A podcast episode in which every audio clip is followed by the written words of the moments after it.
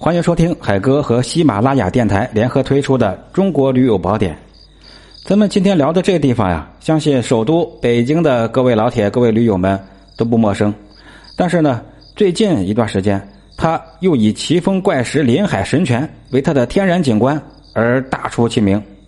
当然，这个其名啊，就是在我们驴友圈里面，呃，各位。呃，非专业驴友的朋友啊，也建议各位有时间可以去那看一看，因为这个地方风景好，强度低，而且呢，距离北京距离又近。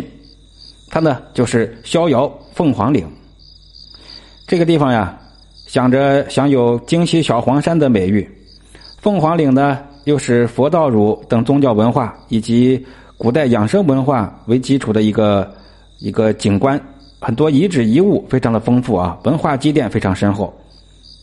由此呢，吸引着北京周边啊，甚至更远的地方、外省的很多驴友的喜爱。提起它呢，北京朋友应该都知道，在海淀区的聂各庄，这地方环境优美，空气清新，净化空气纯度是北京市区的五倍啊，这是经过测试的。所以呢，这个地方外号叫“自然空调”啊，非常的名如其分。还有京城绿肺啊，都是它的一个别称。这个区域里南北中三县有四十多处可观赏的景点，其中有四有四个地方是北京四最，包括最大的石上塔金刚石塔，最古老的独体造像北魏石佛，最完整的古代修炼场，还有最大的摩崖刻字凤凰岭。这个地方呢，四季都适合出行。我建议呢，最好是夏天和秋天，时至秋日是满山的果香，尤其是这秋天啊，到了收获的季节啊，您提鼻这么一闻，哎呀，那真是沁人心脾啊，特别特别的有这个一种甜蜜感。大伙可以在颐和园坐三四六公交车直达凤凰岭的售票处，大概坐公交得一个钟头左右。呃，公交票钱一个人呃三四块钱吧，每。一刻钟一趟，十五分钟一班车，也可以包个车到凤凰岭。包车的话，呃，每个人也就划下来，你包个面包，也就是五六十块钱啊，也不贵。还有一种方式呢，叫到西直门啊，西或者到呃，在西直门呢，直接乘坐郊游五次，郊游五次啊，这个在北京北站，每天早上六点半发车。到凤凰岭是七点二十，从苹果园呢乘郊游二幺幺次，游达苹果园地铁站，早上八点三十六发车，到凤凰岭呢是九点二十多分，从苹果园乘郊游二幺三次，地铁站也可以到达凤凰岭，应该是中午十一点左右。可以说这个交通呢是比较方便的。如果各位从外地来自驾的朋友，那就直接导航到。北京市海淀区聂各庄乡凤凰岭，凤凰岭这边的住宿也是很有特点的啊。这边的山庄和很多的乡村特色的风情小木屋呀，还有一些培训中心啊，呃，以及南县的旅游专业村的这些农家小院以及管理处都可以提供很多呃出租野营帐篷等服务项目。如果是我呢，最喜欢体验的就是原生态的农家院的这种感觉。体验一下北方的这些农家菜，看看跟咱们故乡有什么区别，有什么不同。既然来了啊，就要玩就玩一个纯粹。这条徒步线路一共分为两段，第一段呢是从北线到中线，依次经过龙泉寺、爱情爱情同心林、玉兔、夹道子啊、飞来石塔，一直到凤凰岭的摩崖石刻。头一天呢，我们是从京西名刹之一的龙泉寺为起点，沿着山路往上走。这一路风景呢，主要是古、奇、怪、美、幽这五个特点。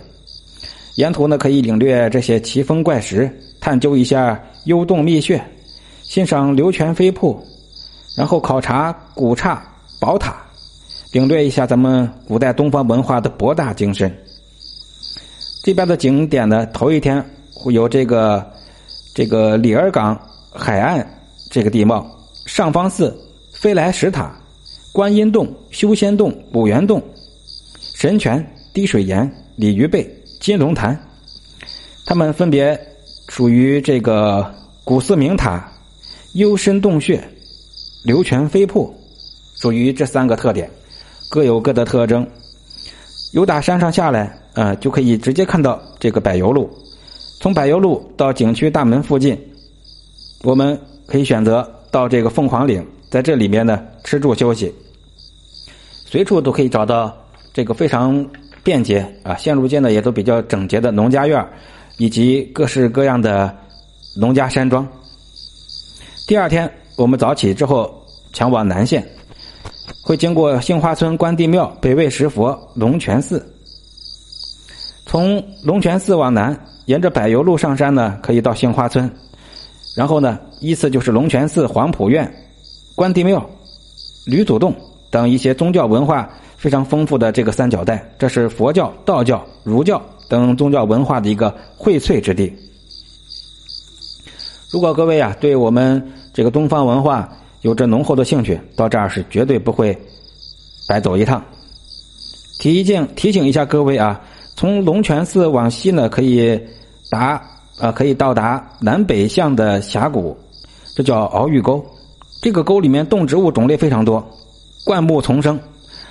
呃，这个沟长两公里。可以说是遮天蔽日啊，造就了很多独特的天然景观。